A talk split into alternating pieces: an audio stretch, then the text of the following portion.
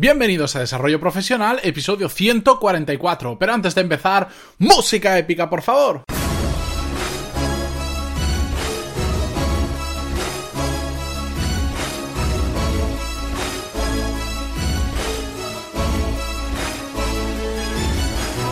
Muy buenos días a todos y bienvenidos a Desarrollo Profesional, el podcast donde hablamos sobre todas las técnicas, habilidades, estrategias y trucos necesarios para mejorar en nuestro trabajo, ya sea porque trabajamos para una empresa o porque tenemos nuestro propio negocio. Y hoy es martes 27 de junio de 2017 y os traigo el resultado del experimento que comenzamos hace dos semanas. Ya sabéis que hemos empezado una serie de experimentos que van a durar eso, dos semanas, y en cada episodio de la serie, que serán los martes o los miércoles, depende de la semana, lo que os voy a mostrar son los resultados del experimento anterior y por otra parte os voy a plantear el siguiente experimento. De lo que se trata es de que en esas dos semanas seamos capaces de crear un nuevo hábito, de mejorar algo en nuestro trabajo o una habilidad que tengamos, porque yo os lo voy a plantear, yo voy a hacer ese experimento y por eso os voy a poder mostrar unos resultados, pero que os voy a animar siempre a que los hagáis conmigo en aquellos que os cuadren o que os gusten más. Y dicho todo esto, antes de comenzar a ver los resultados del experimento anterior, recordaros que en pantaloni.es tenéis todos los cursos de desarrollo profesional y negocios donde podéis aprender lo mismo que en un MBA tradicional, pero de forma práctica. Además podéis estudiar a vuestro ritmo porque podéis repetir las clases que más os hayan gustado, las podéis saltar si no os interesan. Tenéis todo el material disponible siempre, es tipo una tarifa plana por un precio bastante más asequible que un MBA tradicional de 15 horas al mes. Tenéis acceso a todos los cursos pasados y todos los que vienen en el futuro, además de un montón de contenido premium. Y como ya sabéis, sabéis, el contenido siempre va creciendo porque cada semana tenéis como mínimo tres clases nuevas. Y digo como mínimo porque esta semana además vais a tener una clase extra que es la masterclass de Text Expander.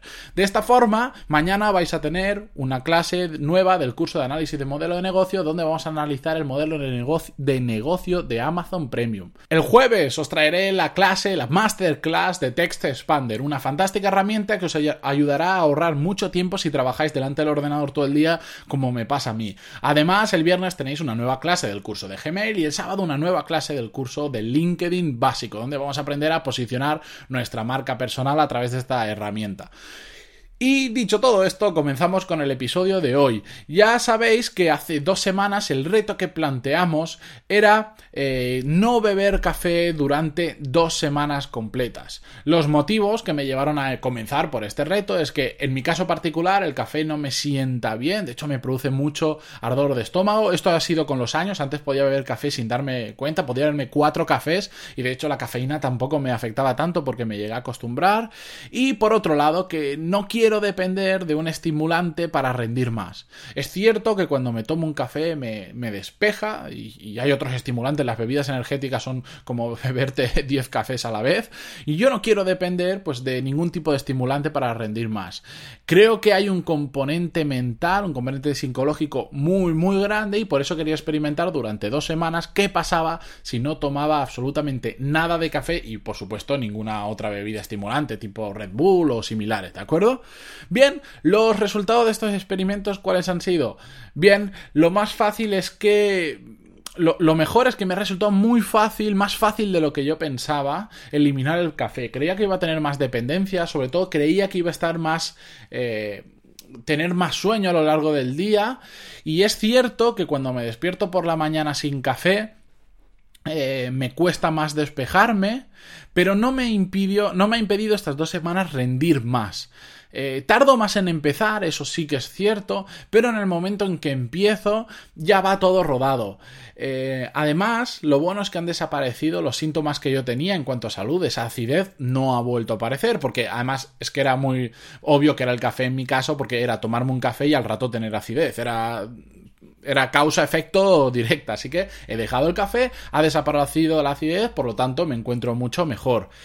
Lo que tengo muy claro es que a pesar de que esto haya sido un experimento de 14 días, voy a seguir sin tomar café, digamos, por rendimiento. Ese café mañanero para empezar a, trabajar o ese café a media tarde o a media mañana porque hay que hacer algo muy importante, muy urgente y, estamos un poco adormitados, no los voy a tomar más. Solo voy a tomar de forma muy puntual un café cuando me apetezca. Un café yo lo llamo el café de placer. Pues si igual estoy un sábado con los amigos y vamos a comer o a cenar y me apetece tomar un café, me lo tomo pero no como un estimulante para, para para no crear esa dependencia, eh, esa relación café-trabajo, ¿de acuerdo? Porque además me provoca esos problemas de salud que son bastante incómodos. No me genera nada, no me voy a morir por el tema ese de la acidez puntual, pero no es bastante, no es muy cómodo. Si habéis tenido, pues la verdad es que no es nada cómodo.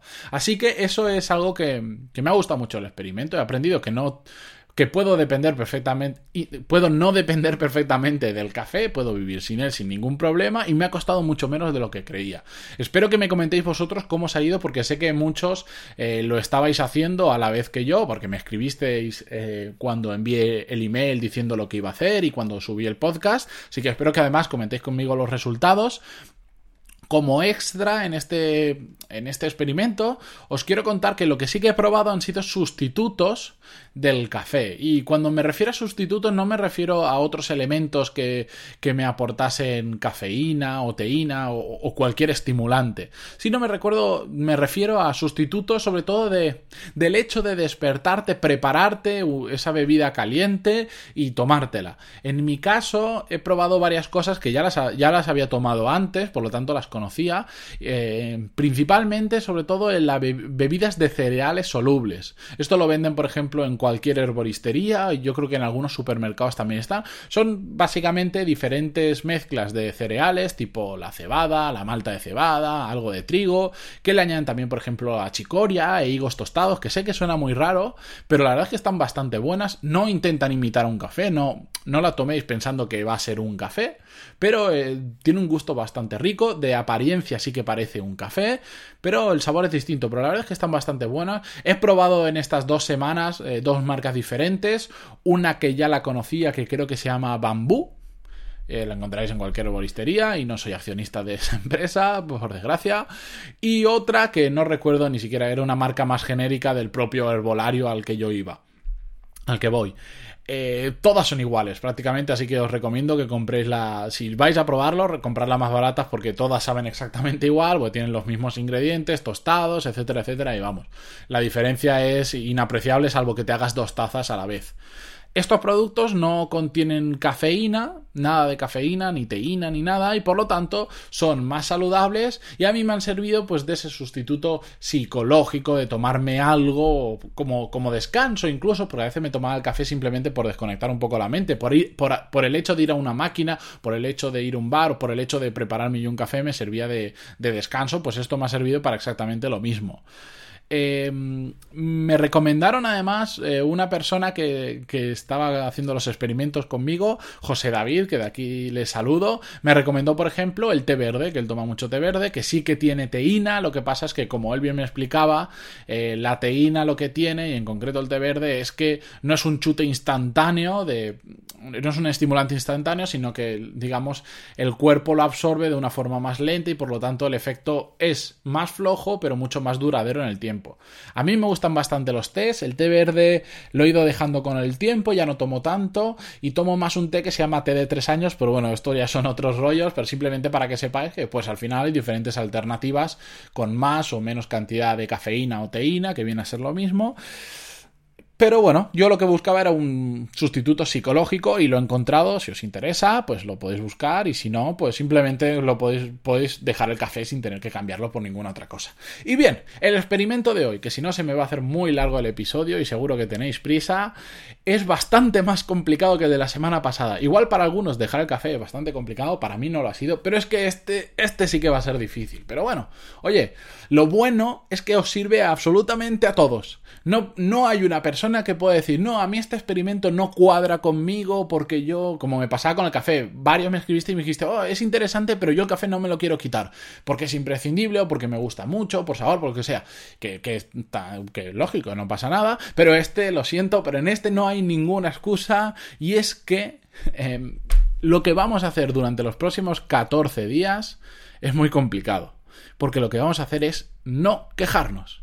No podemos quejarnos ni una vez en, durante esos 14 días, ¿de acuerdo? ¿Por qué? Pues porque al final, en el momento en que empezamos a quitar esas quejas de nuestra cabeza, el tiempo que perdemos con otra persona quejándonos y diciéndole lo mal que está todo el mundo y lo mal que se ha hecho tal y cual, es tiempo que perdemos en hacer lo importante. Por lo tanto, en el momento en que empecemos a quitar las quejas, se van a producir dos cosas. Uno, que nos vamos a focalizar más en aquello que es importante porque vamos a dejar de perder el tiempo. Y por otro lado, al dejar de quejarnos, vamos a ser más parte de la solución y no tanto del problema. A veces los problemas se agrandan solo porque nos encanta quejarnos y nos encanta quejarnos en corrillo. Ya hemos hablado en algún que otro episodio sobre este tema. Así que esa es la motivación para seguir este experimento de 14 días que yo lo sé que es muy complicado, así que de hecho como yo mismo creo que en algún momento puedo fallar, puedo, puedo quejarme sin darme cuenta y de repente decir, ¡Oh! ya me he equivocado, ya no he cumplido el reto, lo que yo en mi caso lo que voy a hacer es apuntar en un papel la cantidad de veces que me quejo, sea sin querer o sea queriendo porque lo necesitaba.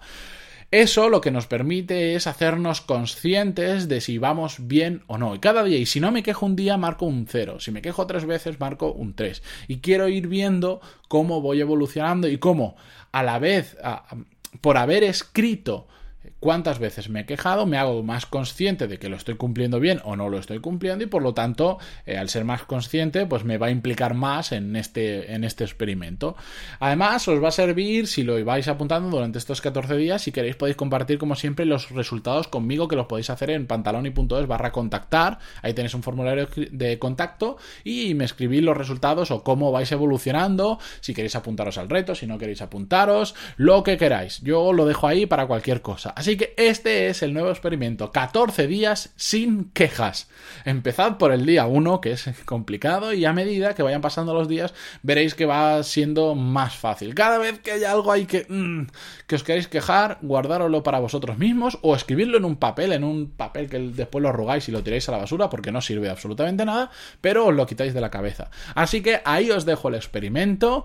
Mañana os traigo un nuevo tipo de de episodios que vamos a comenzar esta semana, ya lo he dicho ayer creo, o el viernes incluso, vamos a empezar con algunos episodios donde vamos a hablar también de negocios. No significa que vayamos a hablar siempre y del 100% de los episodios de negocios, pero es que cada vez me hacéis más preguntas relacionadas con, con temas ya no solo de desarrollo profesional, sino de temas de negocios. Entonces creo que os va a resultar interesante, a mí me resulta muy interesante hablar de eso porque es algo en lo que estoy metido en mi día a día y me he dedicado durante mucho tiempo a eso y que me motiva para hablar de ello y creo que os puedo aportar bastante y además eh, creo que se puede generar un feedback muy interesante porque es que la cantidad de veces que me escribís y que me decís cosas interesantes pues se agradece y, que al final hace que todos vayamos aprendiendo un poquito más.